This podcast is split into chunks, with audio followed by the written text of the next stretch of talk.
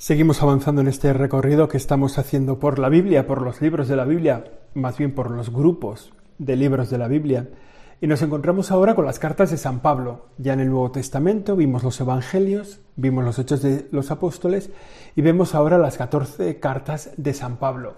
Un bloque amplísimo de textos muy distintos, pero que vale la pena conocer un poco, porque en buena parte de ella podemos encontrarnos la primera teología de la Iglesia, la primera reflexión que hace la Iglesia sobre cuál es su mensaje, cuál es su identidad, cómo se va asentando su doctrina. Esto es Siempre Aprendiendo, es el episodio 51. Yo soy José Chovera y hoy hablamos de las cartas de San Pablo. Siempre aprendiendo. Siempre aprendiendo. Con José Chovera.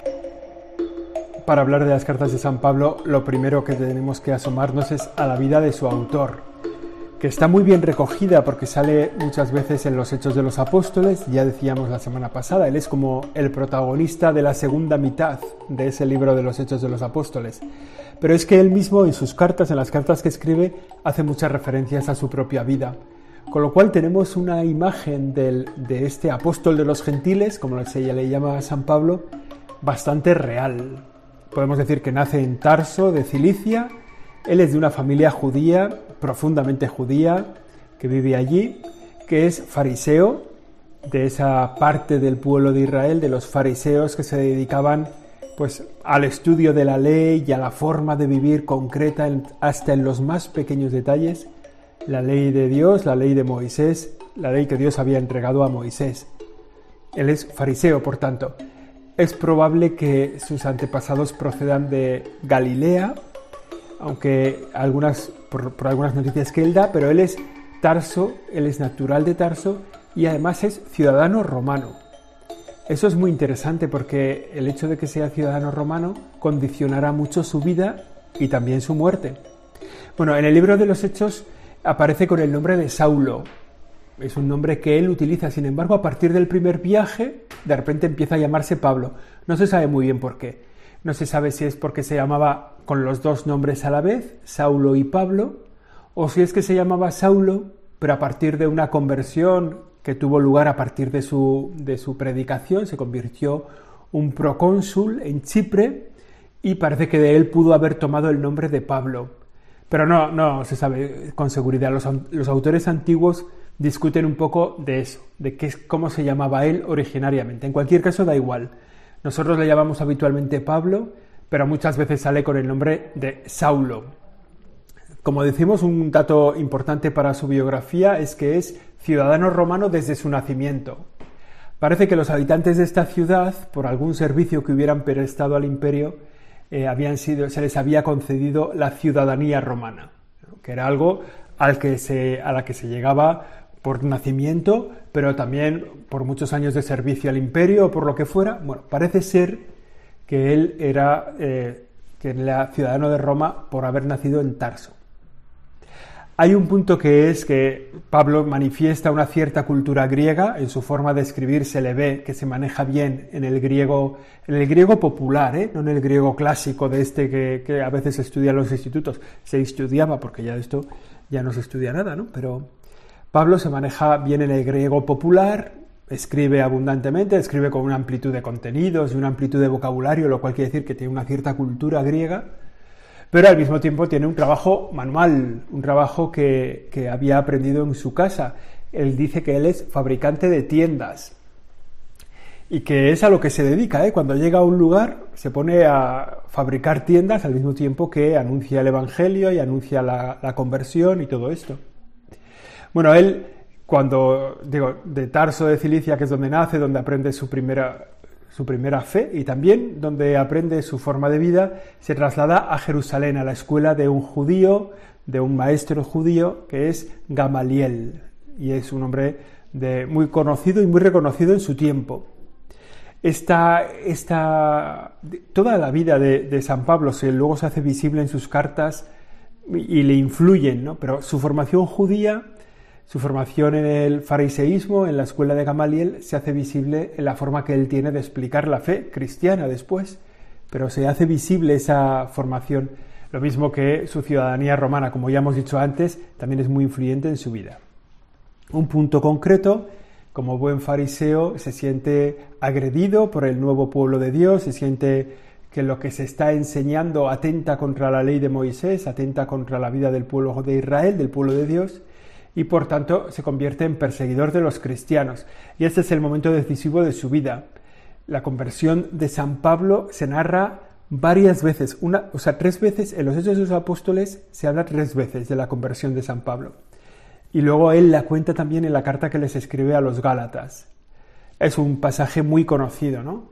Eh, San Pablo ha pedido, Pablo entonces, Saulo mejor dicho, ha pedido eh, cartas para ir a Damasco hacer oficial la persecución contra los cristianos que se han trasladado allí y en el camino hacia Damasco él cae al suelo iluminado por Dios y tiene un encuentro personal con Jesucristo. Hay un detalle muy bonito, a mí siempre me ha ayudado un poco a rezar. Eh, Saulo va persiguiendo a los cristianos, pero Jesús cuando le sale al paso le dice, Saulo, ¿por qué me persigues? Y esto es bonito de pensar, porque los cristianos, eh, cuando se persigue a los cristianos, se persigue a Cristo. O sea, Cristo se siente perseguido en la persecución a los cristianos. Por eso a San Pablo le dice, ¿por qué me persigues a mí? Saulo le podía haber contestado, yo no te persigo a ti, yo persigo a los cristianos, pero da igual, aquel es el momento de su conversión. Le hará ir a Damasco, encontrarse con una persona que lo acoge en su casa con cierto temor, porque él sabe que Saulo viene a perseguir a los cristianos, pero se fía del mensaje de Dios y acoge a Saulo en su casa y comienza su conversión, el camino de su conversión. De forma que pasa de un perseguidor potente en la vida de los judíos a ser un apóstol también potente en la vida de la iglesia.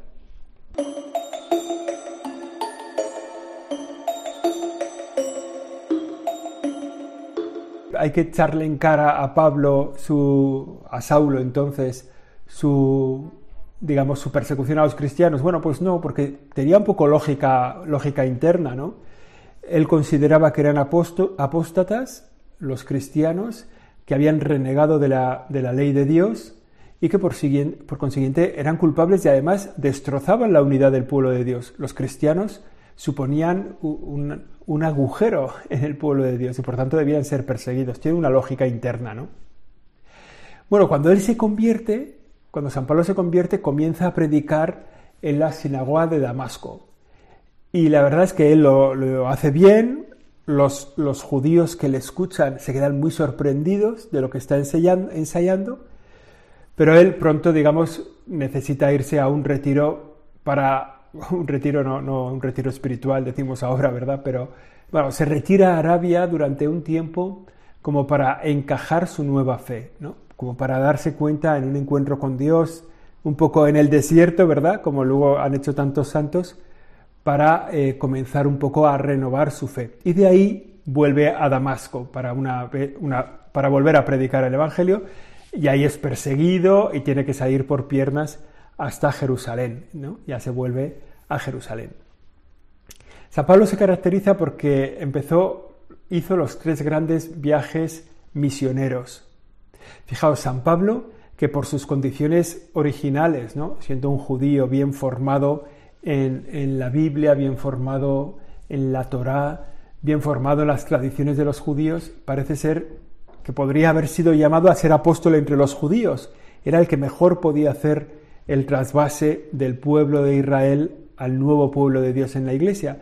Sin embargo, no, no fue bien acogido entre los judíos y al final un día se harta un poco, se le hinchan un poco las narices y los manda a tomar viento a los judíos. Pues si no me hacéis caso, yo me iré a predicar entre los gentiles. Y se larga, se va a predicar, digamos que es bonito esto, ¿no? Como quizá en un plano humano o en un cálculo humano cualquiera le habría dicho a San Pablo, dedícate a los judíos, sin embargo, el plan de Dios era que se dedicara a los gentiles. Y ahí empezaron sus tres grandes viajes misionales. Fijaos, en el primero de ellos dura más o menos cuatro años y recorre mil kilómetros. Claro, no es simplemente ir caminando esos mil kilómetros o ir en el barco, sino es ir, llegar, formar una comunidad, explicar a los judíos que hay allá, explicar a los nativos, a los, a los gentiles que allí viven, explicarles el Evangelio, acercarlos a la fe. Bueno, entonces él sale de Antioquía, va por Chipre, Perge, Antioquía de Pisidia, Iconio, Listra, Derbe y, después vuelve a Antioquía. ¿no? Como digo, es un viaje que si vamos mirándolo por los hechos de los apóstoles, sobre todo, que es donde más lo cuenta, en el capítulo 13 y 14, pues ahí se va viendo que, es un viaje que viene a durar como cuatro años. Él muchas veces dice, pues me quedé ahí a pasar el invierno o, estuve ahí unos meses o lo que sea, ¿no? De forma que se puede ver un poco el tiempo. Ese es el primer viaje de, San Pablo. El segundo viaje es el que sale también en el libro de los Hechos de los Apóstoles entre el capítulo 15 y el 18. Le acompaña Silas y a partir de Listra también Timoteo se une, se une a ese viaje. Es un recorrido mucho más largo. ¿eh? Se mueve bastante por, por el Asia Menor, Frigia, Galacia, él sale de Antioquía, va por Tesalónica, Atenas, Corinto, Éfeso, Cesarea de Jerusalén y vuelve a Antioquía. Como veis, el Asia Menor y Grecia. Es un viaje que tiene mucho éxito. También el primero, ¿eh? El primero había tenido mucho éxito apostólico, en este también. Dice que, ahí empieza, empieza a dar fruto, digamos, la vida cristiana. No es que no pase nada, ¿eh? O sea, que hay dificultades grandes, fracasos como en Atenas. En Atenas intenta hablar del Dios desconocido y, les dicen que de qué vas, ¿no? Venga, vete de aquí, de qué, qué estás diciendo, ¿no? Pero bueno, ahí surgieron comunidades cristianas en este viaje en Filipos, en Tesalónica, en Corinto, y que luego San Pablo les va a escribir cartas, ¿no? Las cartas a los filipenses, a los tesalonicenses y a los corintios. Bueno, pues son fruto de este viaje apostólico donde ha ido creando comunidades cristianas. Un viaje que también viene a durar igual tres años, ¿no?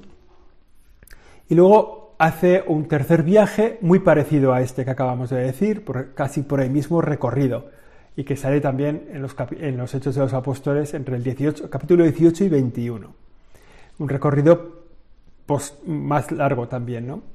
Si en el segundo viaje la base había sido un poco Corinto, es donde más tiempo pasa, en este tercer viaje la base es entonces Éfeso, ¿vale? Estos son los tres viajes de San Pablo.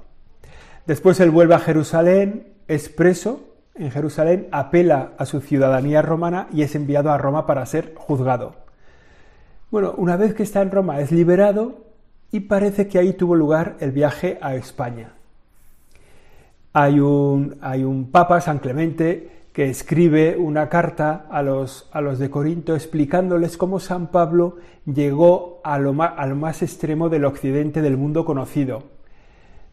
O sea, San Pablo cuenta que él tiene intención de ir a España y San Clemente explica unos años después cómo San Pablo llegó al, más, al, occidente más, al extremo occidental más conocido. ¿no? Y entonces, claro, eso para San Clemente que escribe desde Roma, el extremo occidental conocido es España, ¿no? Con lo cual es muy posible, la tradición es muy sólida en el hecho de que San Pablo llegó a España. Ya puestos, ¿verdad? En, en Tarragona tienen, tienen, o sea, tienen el lugar donde puso su pie por primera vez San Pablo en España. O sea, que, no es un... Bueno, fue allí, pues no lo sabemos, pero bueno, hay una tradición muy consolidada. Después de estar por España parece que volvió a Roma y es ahí donde ya es decapitado, que es un poco una tradición dentro de la vida cristiana. Si eres fiel, si aguantas hasta el final, pues seguramente que alguien te va a sacudir. En aquel tiempo la forma de sacudirte era pues con la cruz o con la espada, y a Pablo le tocó la espada. Tenemos ahí el personaje, vamos a su contenido, a las cartas que le escribe. La, actividad de San Pablo fue fundamentalmente hablando, su predicación oral, esos viajes misioneros, esos tres viajes misioneros de los que hemos hablado ya. Pero también hizo uso, no pocas veces, de la, de la escritura. O sea, él escribió muchas cartas a las comunidades que iba fundando. Eran siempre cartas Mm, digamos, al hilo de una cuestión de la actualidad de la comunidad que están viviendo, al hilo de algún problema concreto, pero, eh, pero que tienen un valor general, por eso están incluidas en el canon de la Biblia. Las cartas de San Pablo son tradicionalmente, se han venido atribuyendo a San Pablo 14 cartas. se sabe que escribió más, porque Pablo dice que ha escrito otras cartas, que ha mandado una carta a no sé quién, y luego también eh, San Pablo dice, y con esto se abre un problema muy interesante, ¿eh? que si apareciera ahora una carta de San Pablo, ¿qué hacemos con ella? ¿no? ¿La ponemos en la Biblia o qué? Bueno, eso sería un problema si apareciera ahora una carta. También es verdad que San Pablo escribía cartas a algunas comunidades y les decía, oye, cuando terminéis de leerla, pasársela a no sé quién. O sea que ya se ve que están escritas con un motivo concreto, pero que abordan una temática general que puede ayudar a otras comunidades cristianas. Han aparecido también algunas cartas apócrifas de San Pablo, que, conocidas desde prácticamente desde el siglo III, desde el siglo IV, sin embargo, no han sido acogidas en el canon de la Biblia, se duda de su autenticidad. Bueno, si aparecieran ahora otras cartas, habría que ver, sería una disputa interesante dentro de la Iglesia, ¿no? Si por el hecho de ser de un apóstol, si se demostrara que son auténticas, si por el hecho de ser una carta de un apóstol ya pertenecen a lo que Dios ha querido revelar y por eso tendrían que estar incluidas en la Biblia, o si la revelación ya está terminada con la Biblia en su situación actual. Bueno, sería un tema divertido. Estas cartas, como digo, son, responden a situaciones concretas de, una ciudad, de un pueblo, de una comunidad cristiana. A veces también responden a la situación concreta de personas puntuales, ¿no? Hay que recordar que San Pablo escribe cartas a amigos suyos, a Filemón, a Timoteo, a Tito. Bueno, de todas formas, siempre tienen un valor universal. El hecho mismo de que estén incluidas en la Biblia es por el valor universal que tienen sus enseñanzas. Por eso, como digo, se mandan leer en otras iglesias y por eso hoy las leemos como dirigidas a nosotros. La segunda lectura de la misa de los domingos suele ser una carta, un fragmento de la carta de San Pablo, y esa segunda lectura siempre es un, bueno, pues, ¿qué nos está diciendo San Pablo a nosotros hoy? No a los habitantes de Corinto hace dos mil años, ¿no? O sea que, tiene sentido que los pillamos así. ¿Cuáles son la...? Bueno, el, San Pablo escribe, ya he dicho, ¿eh? en griego, en el, griego que se llama koiné, que es el griego popular, el griego de la calle, ¿no? No es como escribía, yo que sé, Aristóteles o Platón, ¿no? Sino que está, está de una forma más popular, como hablaba, pues eso, la, la gran masa del pueblo. ¿Cuáles son las cartas de San Pablo? San Pablo escribe una carta a los romanos, escribe dos a los corintios, a los gálatas, a los efesios, a los filipenses, a los colosenses y dos veces escribe a los tesalonicenses. O sea que las ciudades a las que escribe son Roma, Corinto, Galacia, a, a Éfeso, a Filipos, a Colosas y a Tesalónica. Bueno, la, forma de, de, escribir de San Pablo. Y luego escribe a algunos amigos suyos, a Timoteo, que le escribe dos veces, a Tito, a Filemón.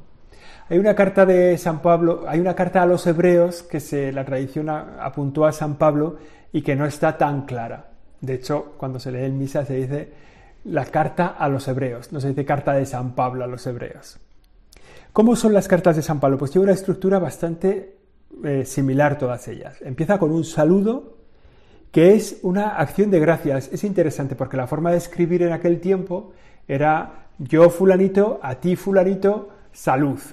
Bueno, pues eso, que a veces utilizan otros apóstoles cuando escriben cartas, San Pablo introduce con una acción de gracias, ¿no? Doy gracias a Dios, doy gracias a Jesucristo, que a veces es bastante larga, ¿no? Y que a veces casi queda como un himno que se puede aprender y memorizar. Después expone el tema que quiere tratar, ¿no? Pues a esta comunidad de Corinto le hace falta este tema. Voy a hablar de esto, ¿no? Y lo va destallando, lo va, y lo va explicando y va diciendo cuáles son las concreciones. Y después viene una exhortación a vivir lo que él ha dicho, ¿vale? Es una exposición un por qué y luego un qué. O sea, eh, por esto, por esto, por esto y por esto, exposición doctrinal, hay que hacer esto, esto y esto, un modo de vida, ¿vale? Esas es como las dos partes centrales de la carta y acaba siempre con unos saludos a gente concreta, unos saludos particulares, una bendición final. Esas son los cuatro puntos que tienen todas las cartas de San Pablo. San Pablo no escribe para dar eh, digamos, un catecismo de la iglesia, un compendio de la iglesia, no. Siempre el punto de partida es una situación concreta de una comunidad concreta. Por eso no podemos encontrarnos toda la doctrina de Jesucristo en las cartas de San Pablo, pero sí muchos apuntes, muchos soportes para la doctrina de Jesucristo. Es decir, no nos vamos a encontrar el catecismo en San Pablo, pero sí muchas cosas del catecismo sostenidas por San Pablo con su palabra, con su, en el fondo, su palabra que es, porque la leemos en la Biblia, es palabra de Dios. ¿De dónde se nutre San Pablo? En primer lugar, de la catequesis de las enseñanzas de los apóstoles, o sea, lo que él ha escuchado en los apóstoles en su tiempo. y luego lo que él ha recibido de Dios. O sea, cuando Dios se le manifiesta como Dios Todopoderoso. A partir de aquí tenemos el cuadro, el marco con el que nos podemos acercar a las 14 cartas. Algunas son más largas, más complicadas de leer, otras son más puntuales, más pequeñas, pero yo creo que todas tienen una enseñanza que nos puede ayudar y además nos puede meter muy bien en la historia, en el día a día, en el trajín diario de este gran apóstol de los gentiles. Este ha sido Hoy Siempre Aprendiendo, el episodio número 51. Hoy nos hemos dedicado a San Pablo, a sus cartas. Aquí lo dejamos. La semana que viene volveremos a hacer un Siempre Aprendiendo, un Siempre Aprendiendo, si Dios quiere. Siempre aprendiendo. Siempre aprendiendo. Con José Chovera.